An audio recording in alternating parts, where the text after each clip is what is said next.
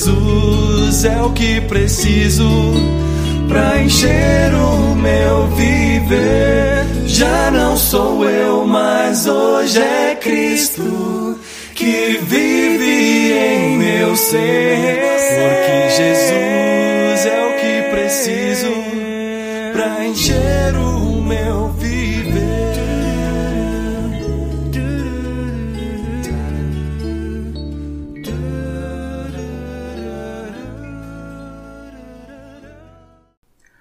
Olá, bem-aventurados, Jesus é o Senhor. Estamos de volta a mais um episódio do nosso podcast Bem-aventurados. Estamos na temporada Não Mais Eu, Mais Cristo. Hoje é o episódio 7. O título do episódio é Sabendo Isto, Parte 1. Vocês vão entender na medida que a gente desenvolver o assunto. Pois a partir de hoje abordaremos o caminho prático em quatro passos. Hoje é o primeiro passo, só que é a parte 1 um do primeiro passo. Vou precisar de mais um episódio para desenvolver o primeiro passo.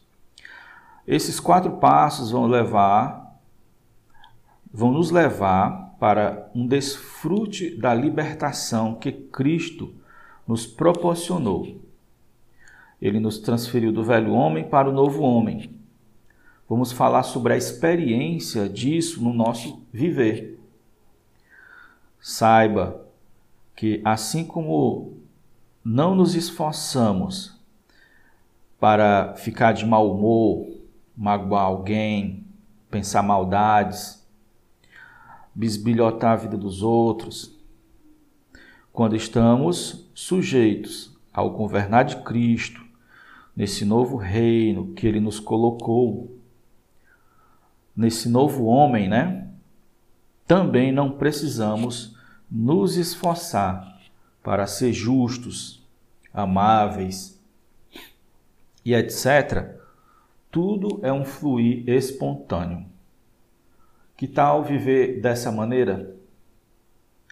Pelos estudos dos capítulos 6, 7 e 8 de Romanos, podemos considerar esse caminho progressivo em quatro passos. O primeiro passo, vamos chamar de sabendo isto. O segundo passo, vamos chamar de considerando-nos. O terceiro passo, vamos chamar de oferecendo-nos a Deus. E o quarto passo, vamos chamar de andando no Espírito. Vamos abordar esses quatro passos. Talvez alguns precisem precise somente de um episódio, outros precisem de mais de, de um episódio. Mas sempre a gente vai estar indicando. Hoje, sabendo isto, parte 1. Se buscarmos, amados, de todo o coração, de todo entendimento, é, a revelação desses passos, faremos grande progresso em direção a uma vida consagrada de libertação e que agrade Deus. Vamos ver que o que está escrito em Romanos capítulo 6, do versículo 1 ao 11, detalha esses passos, certo?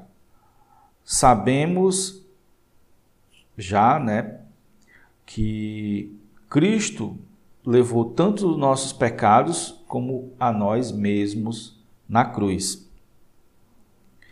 Como recebemos o perdão? Nós compreendemos algo que Cristo morreu como nosso substituto pelos nossos pecados.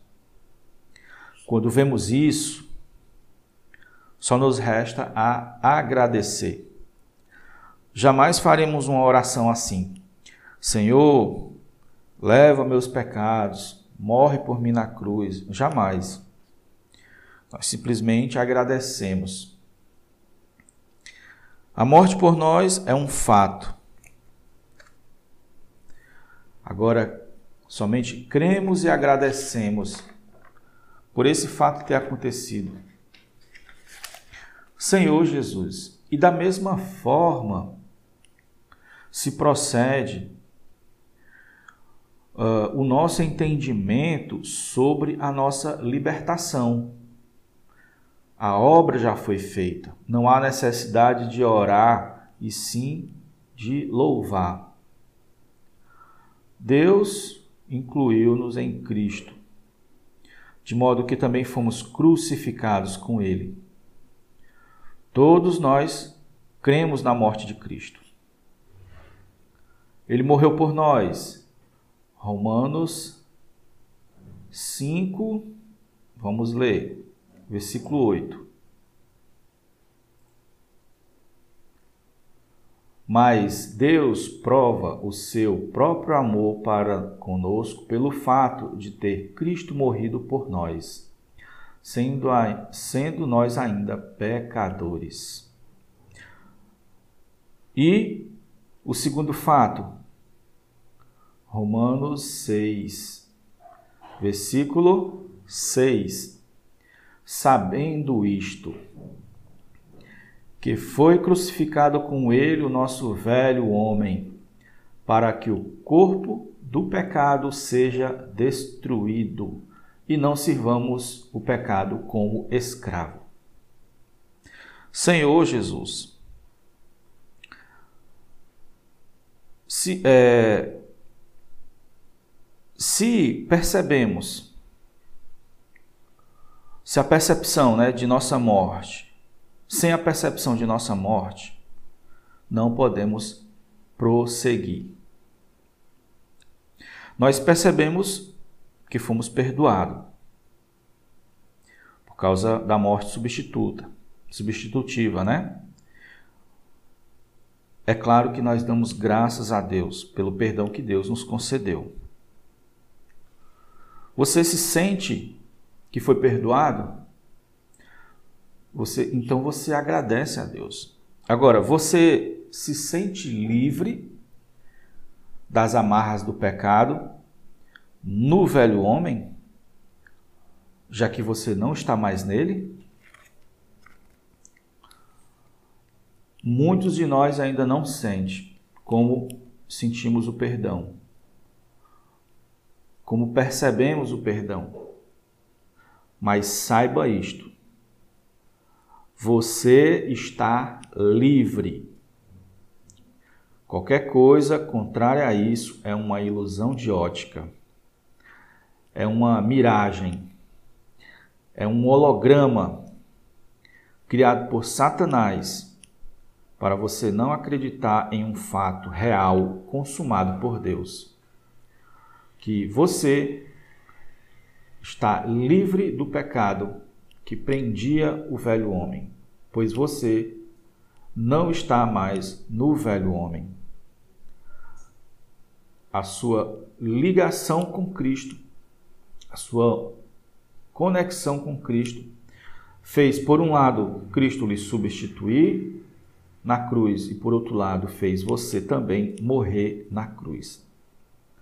Se nascemos, se entramos no velho Adão pelo nascimento, é pela morte que saímos. Então, Cristo providenciou essa morte. Senhor Jesus, não só nossos pecados foram aniquilados, mas nós também fomos aniquilados. Senhor Jesus, vamos dar uma pausa para o hino e vamos voltar continuando esse assunto.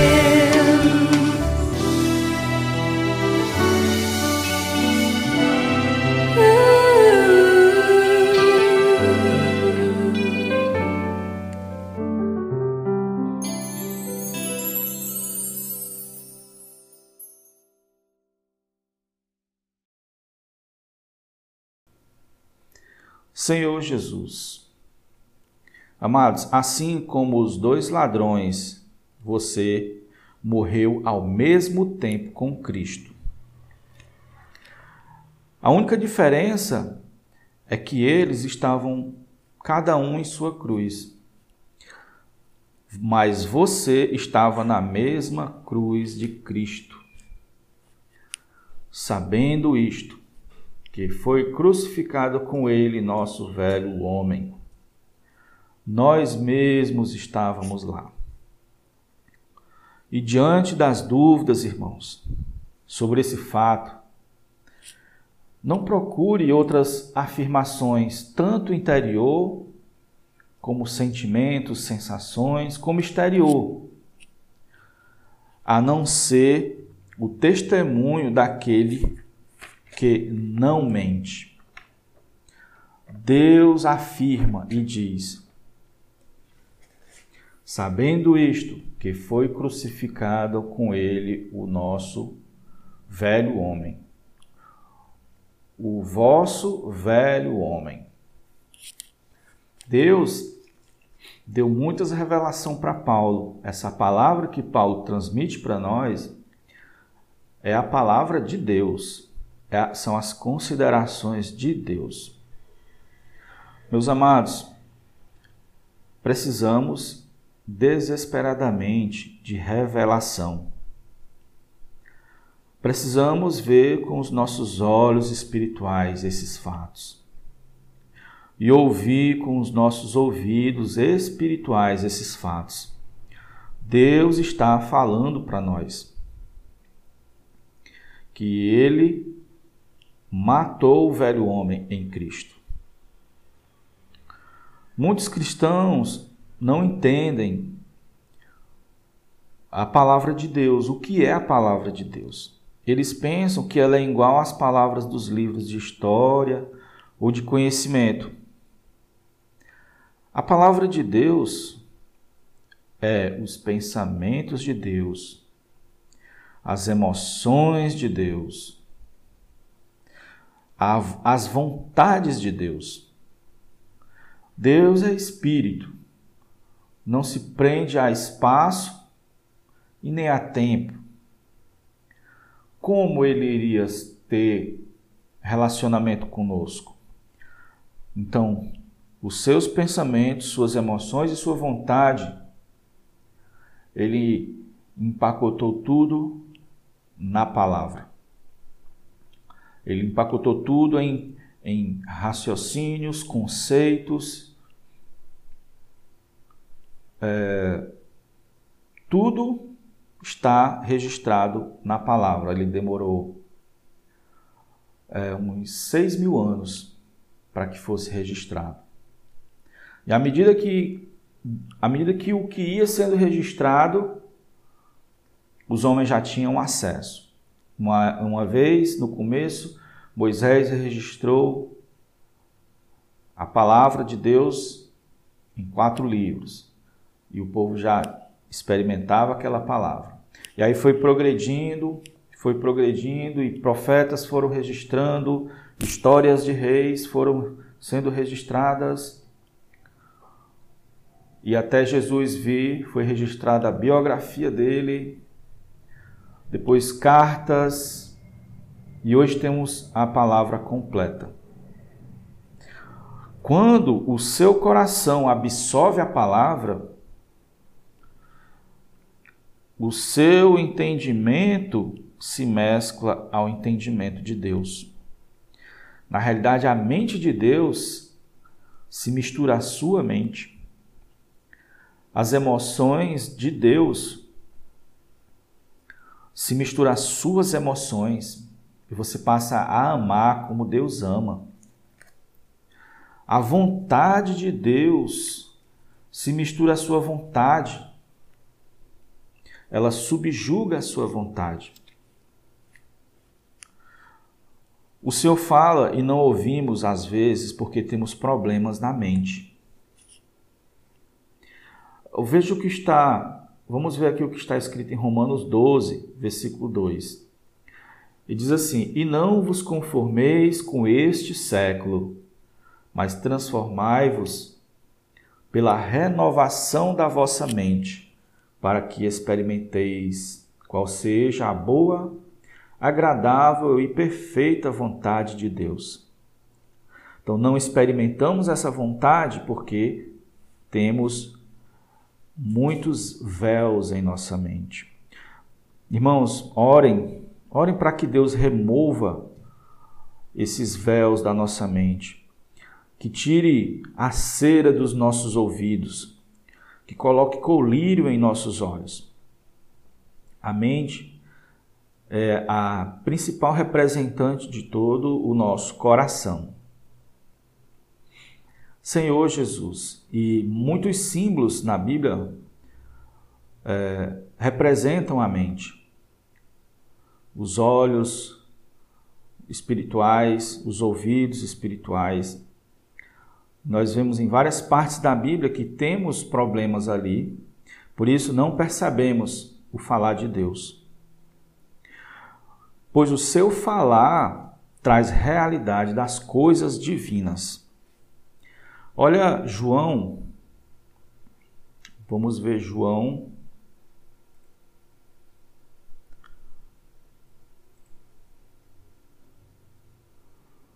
João, Evangelho de João, versículo, capítulo 14, versículo 6. Respondeu Jesus: Eu sou o caminho, a verdade e a vida. Ninguém vem ao Pai senão por mim. Essa palavra verdade, nas, nas línguas originais, no grego, é realidade. Realidade. A palavra, o Senhor é a palavra de Deus. Ele é o Verbo de Deus. Então, ele é a realidade. Um exemplo para a gente entender o que eu quero falar é o seguinte: vamos supor que exista uma palavra na Bíblia, um fato, revela um fato. Supor, vou brincar aqui para usar um, um, exemplo bem simples, bem, bem quase infantil. Vamos supor que lá tem uma verdade que diga assim: a casa, a sua casa, você que está ouvindo, vamos dizer que tem uma palavra que diz assim: a casa de Fulano é verde. Agora, ela só se torna verde no dia que você lê aquela verdade. Aí você lê, entende com seu entendimento, sua mente, recebe aquilo dentro do seu coração com muito carinho e sua casa fica verde. A palavra trouxe à realidade algum fato espiritual. Por isso que nós temos que amar a palavra e buscar a palavra para que o máximo de realidade possível das coisas divinas venha para a nossa vida. As promessas, os fatos. E não só isso, depois que a palavra gera aquela realidade, ela sustenta que dali é eternamente. vamos ler, por exemplo, ó, Hebreus capítulo 1, versículo 3. É, Hebreus 1, capítulo 1, versículo 3. Aqui. Ele, falando de Cristo, é o resplendor da glória e expressão exata do seu ser, do ser de Deus. Por isso que Cristo é a palavra, né? Ele expressa, sustentando todas as coisas pela palavra do seu poder. Então, essa palavra traz a realidade das coisas divinas e ela sustenta. É, vou falar aqui para algum, alguns vão entender e outros não, né? Os mais jovens que gostam de, de filme, tanto da DC como da Marvel, vão entender. Thanos precisa, né, o vilão Thanos lá da, da, da Marvel, precisa de juntar algumas joias na manopla dele para poder ele mudar realidades, criar realidades. Jesus não precisa, Jesus é a própria realidade. Ele é, o, ele é que é a palavra de Deus que traz a realidade. Ele muda a realidade e sustenta a nossa realidade. Mas precisamos é, conhecer a palavra de uma maneira especial. Precisamos que Deus fale aquela palavra para nós, para nossos ouvidos espirituais, nossos olhos espirituais. Esse é o que eu, isso é o que eu estou tentando dizer, sabendo isto. É um saber na esfera espiritual, é revelação. João 6,63 tem mais coisas também sobre palavra. Vamos no Evangelho de João, versículo 6, capítulo 6, no versículo 63. Ele diz assim, ó: O espírito é o que vivifica, a carne para nada aproveita. As palavras que eu vos tenho dito são espírito e são vida. Senhor Jesus. A vida aqui é a vida divina. Por isso que eu disse, quando você recebe uma palavra dentro do seu coração, você não recebe meramente conhecimentos. Vem vida de Deus. E vida de Deus é Deus, é o próprio Deus. Vida de Deus e Deus não são coisas distintas, são Ele mesmo. Você recebe a natureza de Deus. Espírito, muitos de nós também é, olha para o lado interior, como eu estou mencionando vida, né? Acréscimo de, de, da natureza de Deus ao nosso interior. Mas também ele pode ser como ele pode ser visto de outra forma. Espírito, no grego, quer dizer o quê? Vento, pneuma. Porque o espírito é algo o Espírito de Deus é algo tão misterioso que a única palavra que a humanidade conseguiu usar foi vento. Porque vento ele está em, em todos os lugares. Ele flui. Ele não é contido, né? Preenche toda a terra. Embora esse símbolo seja muito bom, ele ainda não é completo em si, porque o Espírito de Deus, além de preencher no espaço, ele preenche no tempo. Ele preenche todos os tempos, ele está na eternidade. Por isso que os fatos espirituais estão nele e ele transmite pra, para o tempo. A cruz foi um fato passado, mas ele transmite para nós hoje. E ele e ele nos incluiu naquele fato passado, embora nós tenhamos nascido nesse século. E essa palavra é espírito. Então, essa palavra tem a, as mesmas características do espírito, porque ela é espírito. Ela sustenta todas as coisas, ela muda a realidade. Vocês lembram de uma parábola uma palavra, não é nem uma parábola, é uma palavra que o Senhor falou. Ele diz que aquele que ouve as minhas palavras e a pratica é semelhante a um homem. Primeiro ele fala o que não pratica, depois ele fala o que pratica. Né? O que vive ela, o que, o que faz dela parte do seu ser e parte do seu viver. Ele diz que a sua casa a construída sobre a areia, né, aquele que não vive, não pratica, não absorve, não tem realidade, é como uma casa construída sobre a areia. Vem vendavais, vem, vem tempestades e derruba. Mas, a constru... Mas o que ouve a palavra, recebe a palavra, como eu estou tentando dizer aqui, Pode vir o que for, mas ela é sustentada, ela fica ali firme. Toda a nossa vida pode ser sustentada pela palavra de Deus. Todos os fatos espirituais, eles se tornam realidade, são sustentados em nossa vida pela palavra de Deus. Precisamos saber, sabendo isto, que foi crucificado nosso velho homem juntamente com Cristo. Em outras palavras, nós estávamos em Cristo sendo crucificados. Senhor Jesus. Dar, vou dar uma, uma pausa, meus amados, e vamos fazer a conclusão. Vamos ouvir um hino. Voltamos já.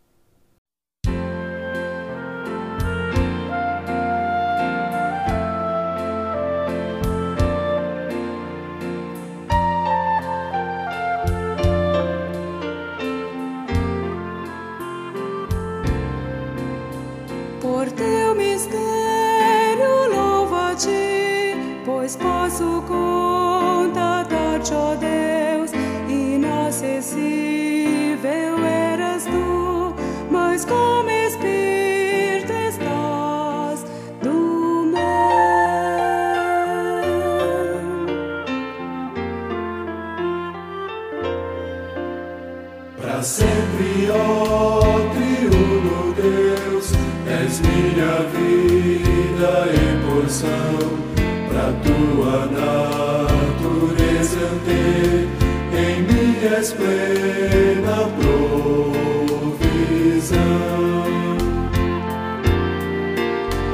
O próprio Pai, o que ele tem, no Filho concentrado está, no Filho as riquezas vão por seu Espírito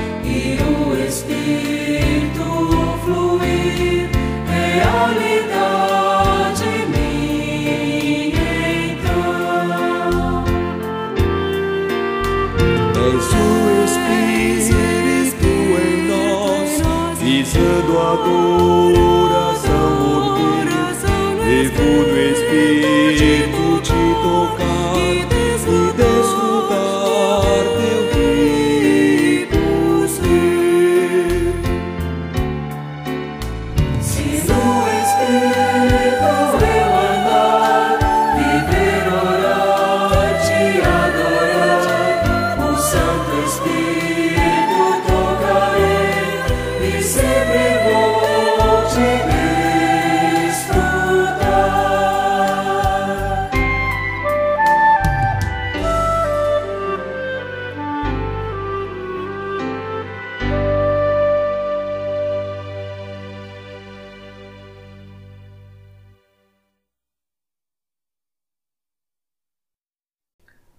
Senhor Jesus.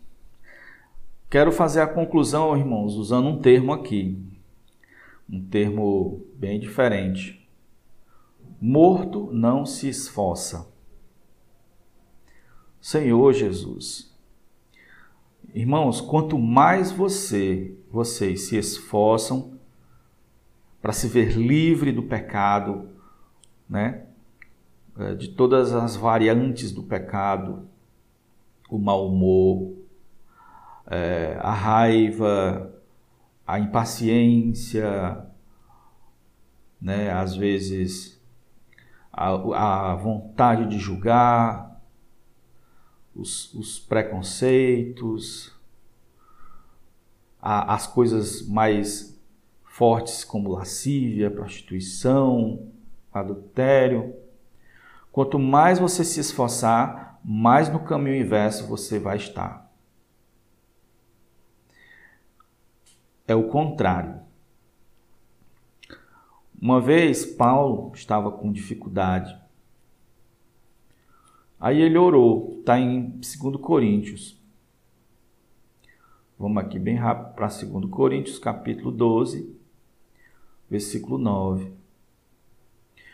Ele disse assim: é, deixa eu ver aqui. É, pronto, tá aqui. Ele teve um problema, né? E aí ele, por causa disso, pediu três vezes ao Senhor para afastar dele. Um, era um, um, demônio que perseguia ele. E, se, se aproveitava né, das fraquezas dele. E depois ficou claro que era para que ali era permitido por Deus para que ele não se ensoberbecesse por causa das revelações que ele teve. Foram muitas revelações. E Deus fez isso. E ele pediu para o Senhor tirar, e o Senhor respondeu assim, ó, no versículo 9. Então ele me disse: A minha graça te basta, porque o poder se aperfeiçoa na fraqueza. De boa vontade, pois, mais me gloriarei nas fraquezas, para que sobre mim repouse o poder de Cristo. E repouso aqui é, é, é o verbo é, armar tabernáculo, tabernacular. Cristo passava a ser a morada dele. Senhor Jesus. Em 1 Coríntios também, no capítulo, aliás, 1 Coríntios também não, é? Estou no segundo. Em 1 Coríntios, capítulo 15, versículo 43, o Senhor diz assim, ó. Deixa eu puxar aqui a Bíblia.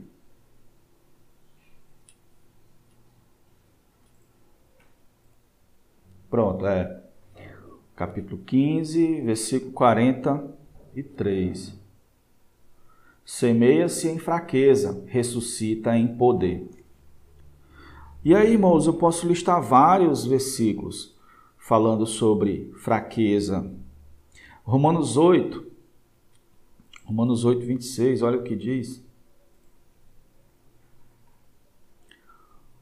Também o Espírito, semelhantemente, nos assiste em, nossas, em nossa fraqueza, porque não sabemos orar como convém mas o mesmo Espírito intercede por nós sobremaneira com gemidos inexprimíveis. A morte de Cristo, meus irmãos, espero que eu tenha, esteja conseguindo transmitir, gerou um fenômeno mortificador que opera em nós, chamado a cruz de Cristo. Essa, essa cruz, ela nos mata, nos enfraquece, nos limita e nos constrange. Esse fato ele é revelado pela palavra, e a palavra é espírito e é vida. Então, os que aceitam esse fato, os que aceitam a cruz, são os cristãos genuínos, cheios de poder, com um falar profundo que muda a realidade da vida das pessoas com orações poderosas que fazem a mesma coisa, eles são puros, são gratos por tudo, inclusive pelas tribulações, que vem para os enfraquecer. A cruz é uma declaração de Deus. Por isso que o homem tem que estar nessa posição de humildade, de pequenez, de fraqueza. Essa é a posição do crucificado. Quando aceita-se, tem fé e vê, recebe e sabe disso, você experimenta a segunda parte, que é a ressurreição. A segunda parte desse fato, que é a ressurreição. Então você ao mesmo tempo desfruta de liberdade, né, do, do pecado, enquanto simultaneamente desfruta das, da, de uma servidão a Cristo. Você desfruta Cristo como seu cabeça. Senhor Jesus, mas se a pessoa confiar em si mesmo, em seus esforços, em suas maneiras, ela vai estar indo no caminho contrário. Nós, se for de ter algum esforço, nosso esforço tem que ser por obter revelação de Deus, de buscar a palavra, de buscar a intimidade com Deus para que ouçamos diretamente da boca dele esse falar. Ele falar esses fatos para nós. Se você tem algum fato que quer que seja realidade em você, ore, Senhor, fala isso aqui para mim. Está escrito aqui, mas fala para mim. Senhor Jesus, às vezes nós caímos em um determinado pecado e já faz semanas ou meses ou anos e achamos que caímos porque somos fracos e aí então decidimos buscar mais força nos esforçamos, mas morto não se esforça.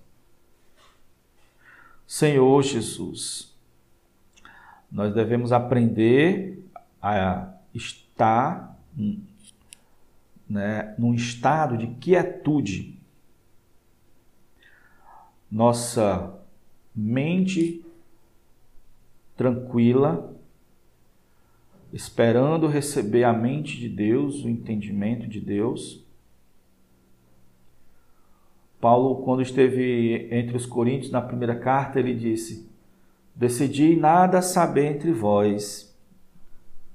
Então ele, ele foi com a mente é, limpa, sem nada, sem nenhuma palavra predefinida para falar. Ele decidiu nada saber. Ele tinha bagagem, mas ele decidiu nada saber e ficar numa dependência. Ele disse: Decidi nada saber entre vós senão Cristo e esse crucificado. Isso quer dizer que ele se pôs numa posição que até a mente dele estava passiva, esperando o Senhor colocar alguma coisa no coração dele para ele falar. E ele falava o quê? A cruz que ele estava vivendo, porque quando se admite uma, uma condição dessa e procura uma condição dessa, é, é alguém crucificado. A quietude na mente. A quietude no falar. Esperar, ficar quieto e falar somente quando o Senhor falar. Essa era a atitude de Jesus. Jesus disse várias vezes: Ó, oh, só falo o que o Pai manda eu falar. Eu só faço o que o Pai manda eu fazer. Essa é a atitude de alguém crucificado, de um morto. A, a quietude no fazer, né? eu falei mente, né? no pensar, no falar e no fazer. Talvez seja mais difícil, porque nós temos uma tendência a fazer, a ter tudo sob controle, a fazer com as próprias mãos. E isso é, entregar para Deus fazer ou esperar Deus lhe mover usando você para fazer é, é, é muita cruz. As pessoas não aceitam, não entendem. Quietude é o caminho. Né? Aquietai-vos e sabei que eu sou Deus. Mas, é, se creres, verás a glória de Deus. Irmã, amados, orem para que vocês sejam partes, parte dos 144 mil de Apocalipse 14.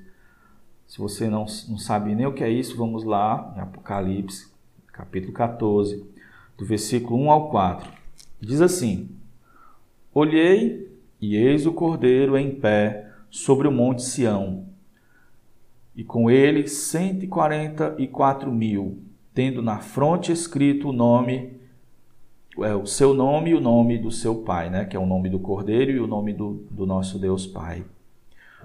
Uma, ouvi uma voz do céu, como voz de muitas águas, como voz de grande trovão também, é, também a voz que ouvi era como de harpistas quando tangem suas harpas.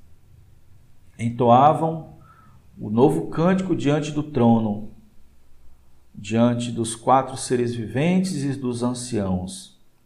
Ninguém pôde entender o cântico, senão os 144 mil que foram comprados da terra. Você viu aqui e no capítulo 1 e 2 falou de coisas celestiais, né?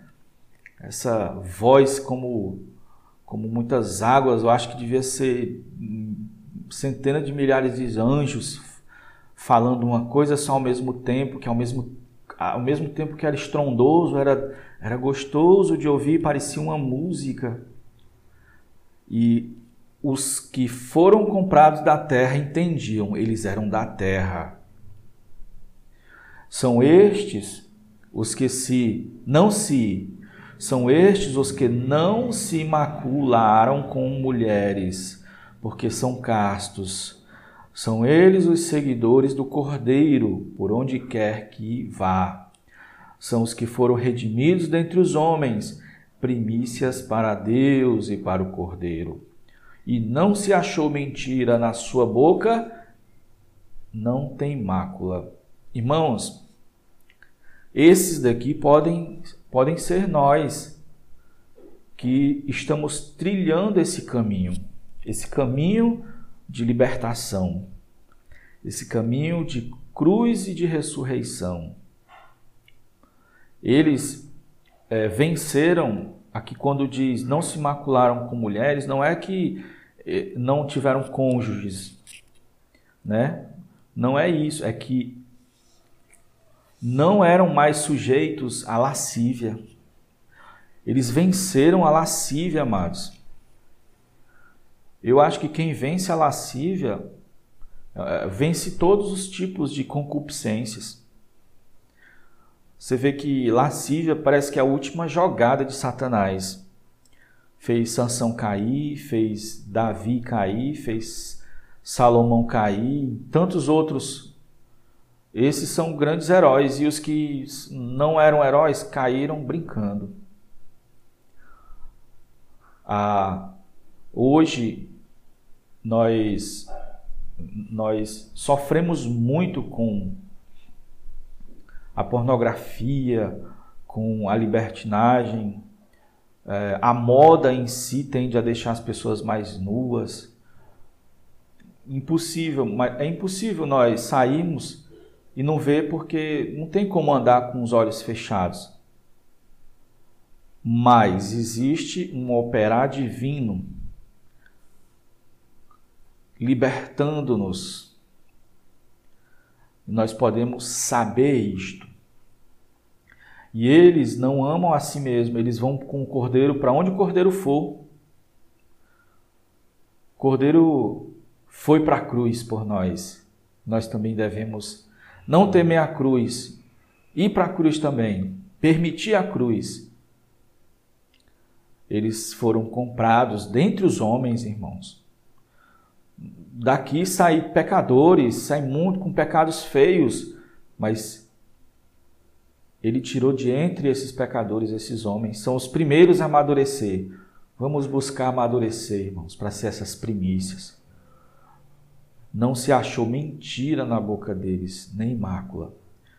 Senhor Jesus, que, que caminho maravilhoso está aberto para nós.